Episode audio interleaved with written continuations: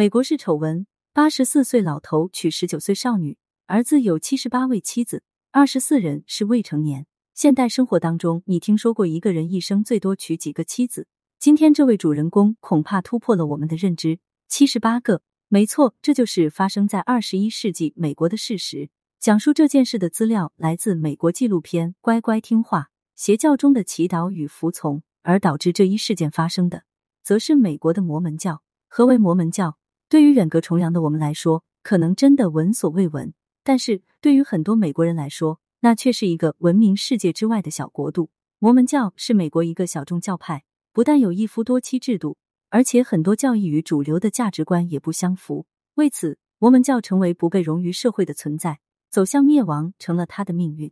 但对于一些教徒来说，教派的灭亡是会为自己带来灭顶之灾的。比如教主，毕竟他的利益与教派存在与否唇齿相依。一九三零年，摩门教在亡与不亡的抉择中，有人将其推向了另外一个方向——耶稣基督后期圣徒教会，并更名为 FLDS。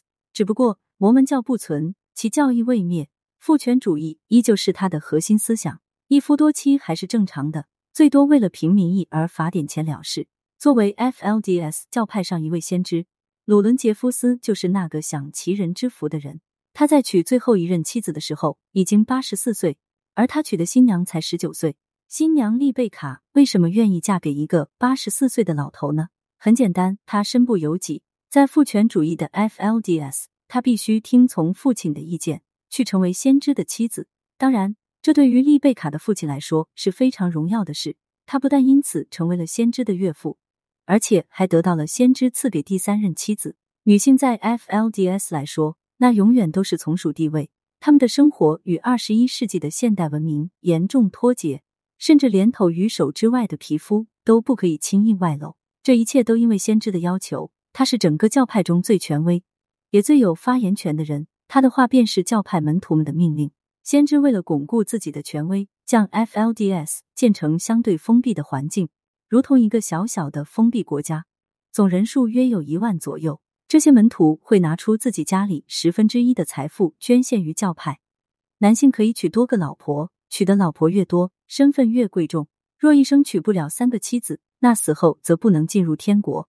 先知因为知道每个人的想法，所以他如同国家之王，享受着所有人的尊重与供养。财富、女人、地位，一切都在他的手里。在这样的情况下。丽贝卡同不同意嫁给鲁伦都不重要，重要的是她必须成为先知的妻子，每次都要无比厌恶又无可奈何的被老头子侵犯。鲁伦经常说的一句话就是“乖乖听话”，他甚至将这句话刻在自己的鞋底，并刷成金色，醒目而耀眼。可此话的言外之意却非常直白：作为他的女人，不可以有自己的思想，乖乖听话，乖乖服从，这就是他们的命运。鲁伦一直活了九十二岁。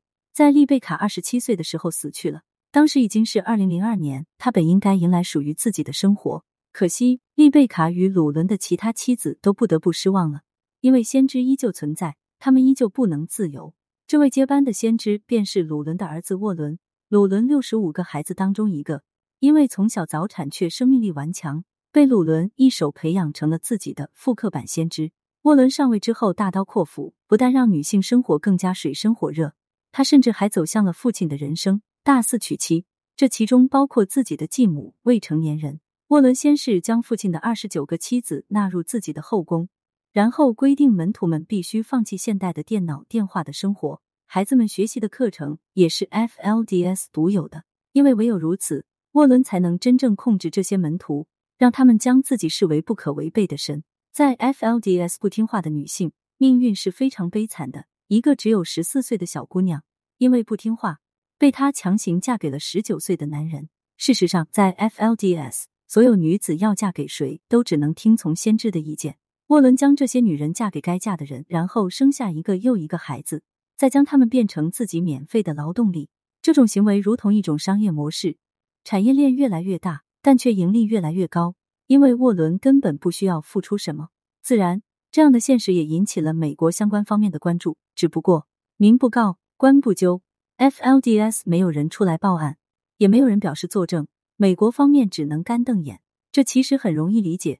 当一个人的全部身家都被控制在一个体系之中时，他想要真正跳出来逃脱并反抗，那是相当难的。毕竟每个人都有父母、兄弟、家人，如果只是一个人站出来，哪怕是单纯的逃走，那也将意味着从此孤儿的现实。在这样的情况下，FLDS 在美国虽然奇怪，可却一直屹立不倒。这样一直持续到二零零四年，FLDS 上百名男孩子为了活命而流落街头。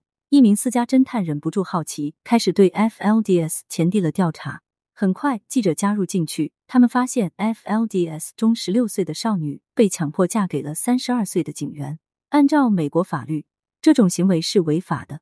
而同时，这名警员已经有了两个妻子，并让未成年的女孩怀孕了。美国方面对此事进行了追究。沃伦深知难逃罪责，于是带着教会逃到了德州的僻远之地，甚至还造起了一座私人的宫殿，从而杜绝外部人员入内。但沃伦所行犯罪之事太多了，按倒葫芦起来瓢。十四岁便被迫嫁人的女孩勇敢站出来指证沃伦的罪责，美国 FBI 出动警力将沃伦抓了起来，罪名是侵犯幼女。可惜这种罪名也只能判处沃伦十年监禁。他在狱里依旧高调且风光。每天都有大量门徒前去朝见，只不过言多必失。沃伦经常说一个叫西安的地方，警方对此进行了调查，发现竟然是他在德州的私人城堡。这座城堡从内到外皆为白色，里面有着几百个孩子，他们都是门徒们的子女，是被先知沃伦带回去教管的。其实也就是所谓的洗脑过程，甚至叫做人质。除此之外，沃伦将所有的资料、照片都藏在城堡里。包括与人云雨时的录音，简直是将自己的罪证都收藏在此地了。撕开了一个口子，罪恶突然全部流露出来，让人几乎难以置信。资金流动、妻子登记身份、胁迫未成年男女行房，一桩桩一件件，几乎触目惊心、耸人听闻。沃伦共计七十八个妻子，其中二十四个未成年，二十九个则是自己的继母，五十六人之间为姐妹关系，为其生育六十多个孩子。结果可想而知，沃伦被数罪并罚，被判处一百一十九年监禁。这让人想起另外一个出名的土耳其教主，似乎也在向人们讲述这样的故事。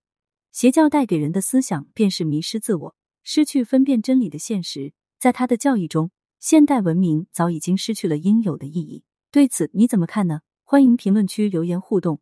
更多精彩内容，欢迎订阅关注。